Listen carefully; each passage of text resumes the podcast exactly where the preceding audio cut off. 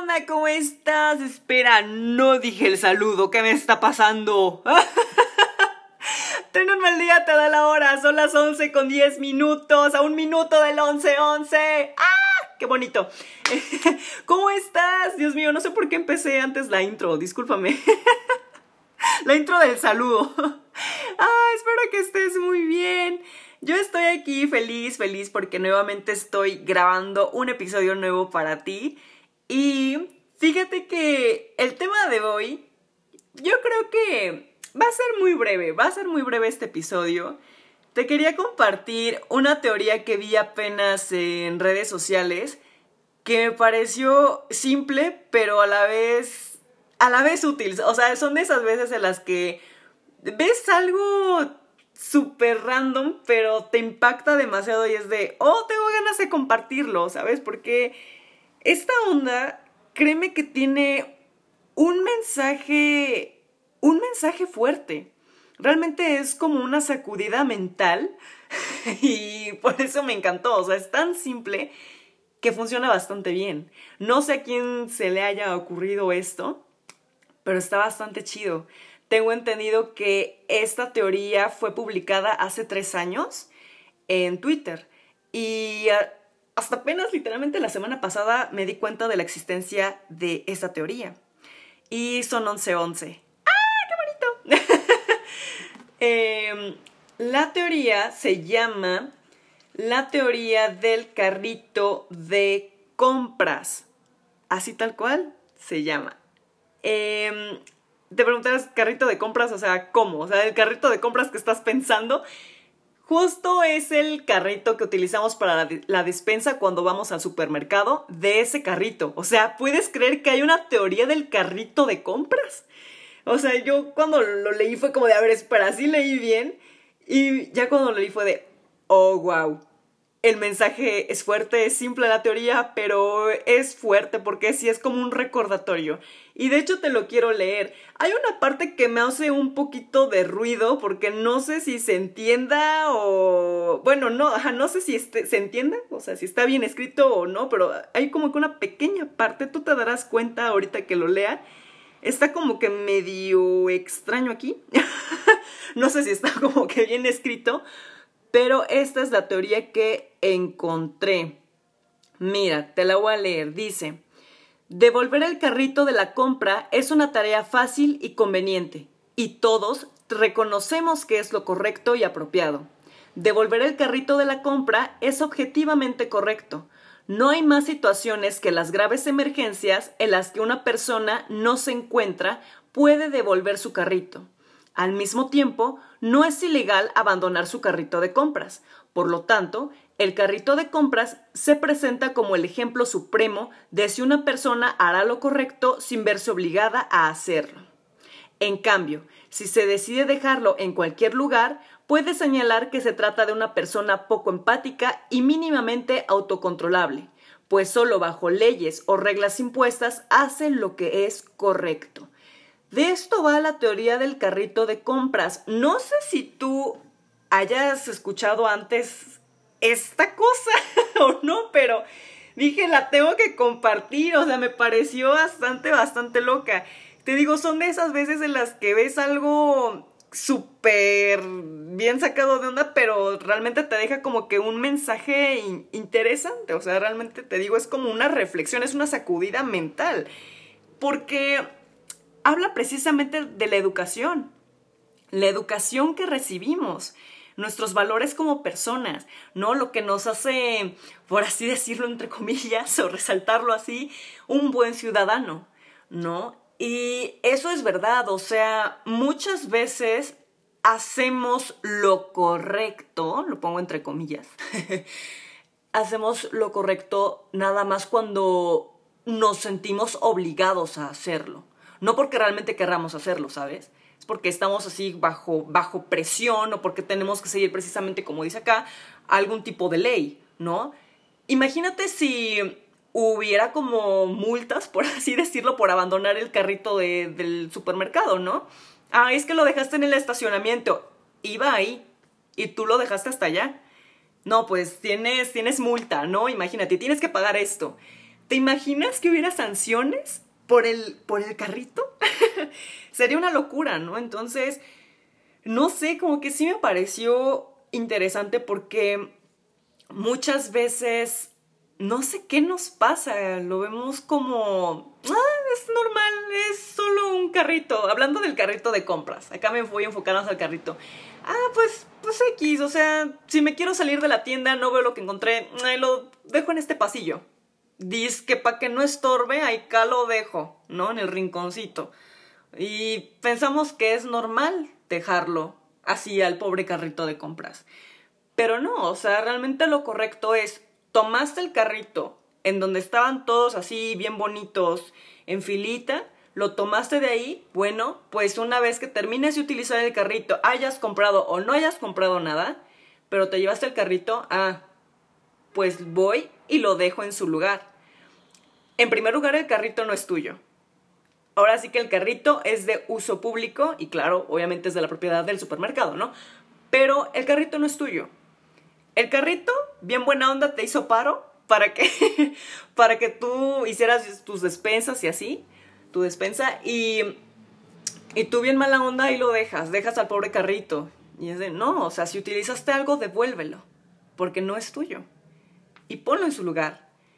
Porque sí me he encontrado así como que con situaciones en las que luego hay mucha gente en el supermercado y luego no hay carritos. Eso sí es real, ¿eh? No estoy, no estoy inventando.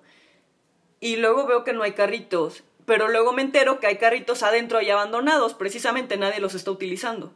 Entonces, es también como que esa parte de ponernos un poquito también en el lugar de los demás, en el otro, ¿sabes? Lo dejo porque otra persona puede venir y lo puede necesitar, claro.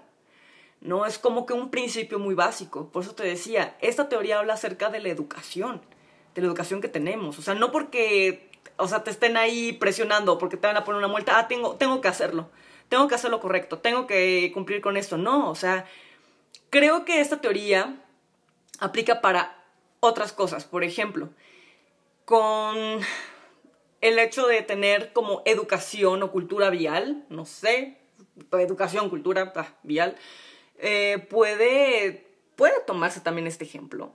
Muchas personas que manejan exceso de velocidad, varias personas que van a toda velocidad cuando ya el semáforo está en color amarillo, personas que se pasan el alto, eh, muchas situaciones que conocemos. Entonces, eh, hay personas que de plano no respetan nada de eso. Y a pesar de que hay multas, hay gente que lo sigue haciendo, pero no se ponen a pensar en que pueden correr riesgo tanto ellas que van manejando como otras personas corren el riesgo. Entonces a eso me refiero, o sea, tener, tener esta, esta mentalidad de, de conciencia, ser educado, ser responsable en algo tan simple, pero es tener esta, esta responsabilidad y esta educación y no olvidarse de esta parte de lo que es la empatía. La empatía, entonces, por eso te digo, o sea, muy simple la teoría y todo, pero realmente sí te deja con un mensajito, ¿no? Y, y me da curiosidad porque la teoría al final dice, ¿y tú qué clase de persona eres? ¿De los que dejan el carrito de compras o los que de los que, ah, perdón, de los que dejan abandonado el carrito de compras o de los que ponen nuevamente el carrito de compras donde, toma, de donde lo tomaste, ¿no? O sea, lo devuelves. ¿Qué clase de persona eres? Y creo que aplica para todo. O sea, siento yo que va más allá de que si te nace o no hacerlo, ¿sabes? Es como de, es, es tu educación, es tu responsabilidad, es por, es por lógica. Eh, acuerdo que este tipo de situaciones también las vi mucho en en mi servicio social. Estuve trabajando con niños con discapacidad y, e igual, o sea, era una situación también en la que si los chicos, por ejemplo, tomaban un libro o un juego de mesa, los chicos sabían perfectamente que tenían que devolverlo. Ah, tomé un libro, ok, lo dejo en el librero. Tomé un juego de mesa, ok, lo dejo en el mueble en donde están todos los juegos. Y de eso va, de eso se trata, devolver algo que no es tuyo y también por el uso, pues para los demás, ¿no? Y siento yo que no nos tenemos que olvidar de algo tan sencillo como eso. ¿Sí?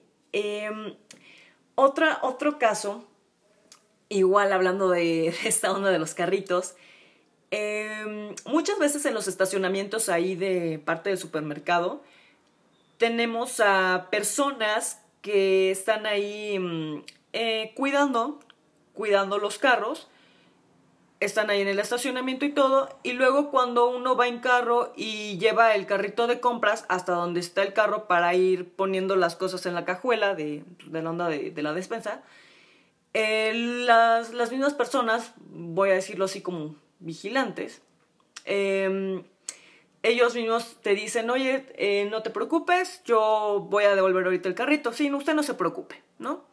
Yo devuelvo el carrito. En esos casos, pues dices, bueno, la persona ya te está diciendo que ella va a devolver el carrito y puede ser porque ella sea también parte pues de su trabajo, por así decirlo, y demás, pero muchas veces no nos vamos a encontrar todo el tiempo a vigilantes en un estacionamiento. Varias veces no es así, al menos en los supermercados no siempre hay vigilantes. Entonces, si es responsabilidad de uno que si voy en carro y, ay, pues dejo el carrito acá en el estacionamiento. No, o sea, ve a devolverlo. créeme que, créeme que sí, hay alguien que, te lo va a agradecer. eh, esto me pasó antier, precisamente. O sea, fue como que muy loco. Me enteré de la teoría del carrito hace una semana. Y esto lo vi antier. Ajá. Si no recuerdo mal, sí.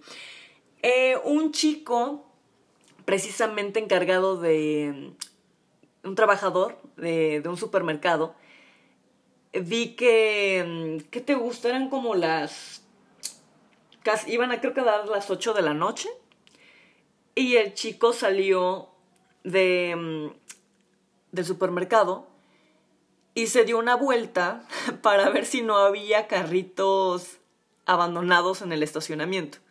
Literalmente, o sea, el chavo se fue a dar su vuelta y sí había varios carritos. Entonces vi al chico y ahí iba recolectando los carritos y ahí los iba poniendo en fila y pues empujándolos hasta donde, ah, bueno, hasta la entrada de, de ahí del súper. Y sí me quedé pensando en esa parte de la teoría y dije, changos, o sea, ¿te imaginas? O sea, no es que, no es que le estén pagando al chavo por, por, ah, mira, es tu responsabilidad recolectar todos los carritos. O sea, no, o sea, realmente no es la responsabilidad del chavo. O sea, eso ya te imaginas, eso eso ya podría entrar como pues, pues es mi obligación, ¿no? O sea, yo no lo hice, pero pues tengo que hacerlo. No, o sea, realmente es responsabilidad de nosotros como usuarios, ¿no? De, de, ese, de ese carrito, dejarlo en su lugar, no es tarea de esas personas. La verdad, si no lo ponemos a ver así, no es nuestra responsabilidad. Entonces, eso quería compartirte el día de hoy la teoría del carrito de compras, la teoría, la teoría del carrito del supermercado. Cualquiera de los dos nombres es válido, pues así lo encontré.